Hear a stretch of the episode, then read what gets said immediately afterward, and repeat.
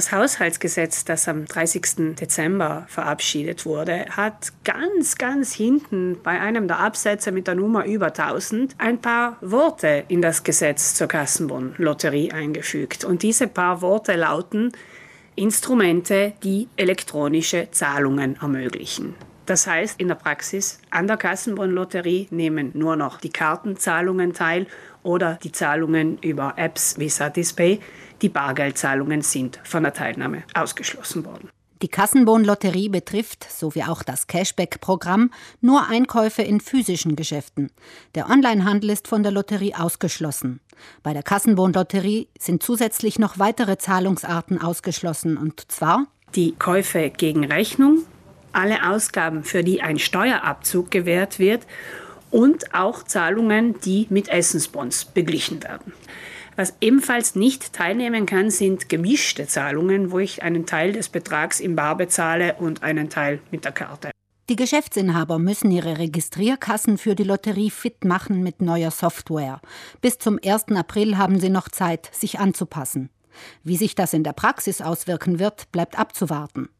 Ab April sollte dann die Teilnahme an der Kassenbonlotterie in jedem Geschäft möglich sein.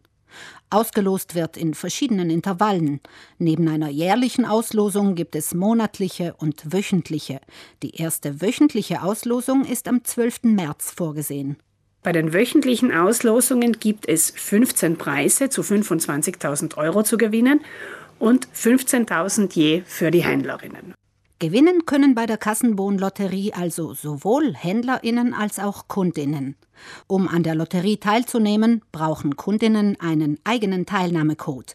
Diesen erhalten sie über die App lotteriadegliescontrini.gov.it. Ich gebe meine Steuernummer auf dem Portal der Kassenbon-Lotterie ein und dieser pseudonymisierte Kodex wird generiert.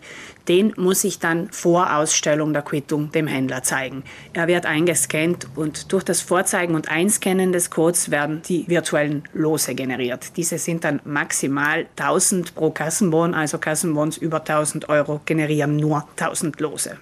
Kunden können es sich aussuchen, ob sie an der Kassenbonlotterie teilnehmen oder nicht. Geschäftsinhaber haben diesbezüglich keine Wahl. Für sie ist die Teilnahme an der Lotterie verpflichtend. Neu dazugekommen ist die Möglichkeit für Verbraucherinnen, etwaige abwehrende Haltungen der Geschäftsinhaber im Hinblick auf die Kassenbonlotterie zu melden. Voraussichtlich ab 1. März soll es möglich sein, weiterzugeben, wenn sich ein Händler weigert, die Teilnahme an der Lotterie zu ermöglichen. Allerdings, man kennt noch absolut keine Details hierzu. Ersten Gerüchten zufolge wird der Fiskus diesen Meldungen auch anderweitig nachgehen, aber wie gesagt, man weiß noch überhaupt keine Details hierzu. Fest steht hingegen eines.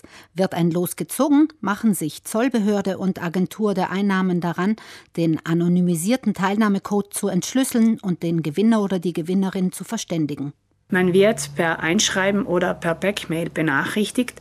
Neu ist dazugekommen, dass es auf dem Portal der Kassenbon-Lotterie eine Art persönlichen Bereich geben wird, wo ich mich mit Spit oder mit den Zugangsdaten Fisco Online Eintrateil oder mit der nationalen Servicekarte werde einloggen können, wo ich dann auch sehe, ob ich gewonnen habe.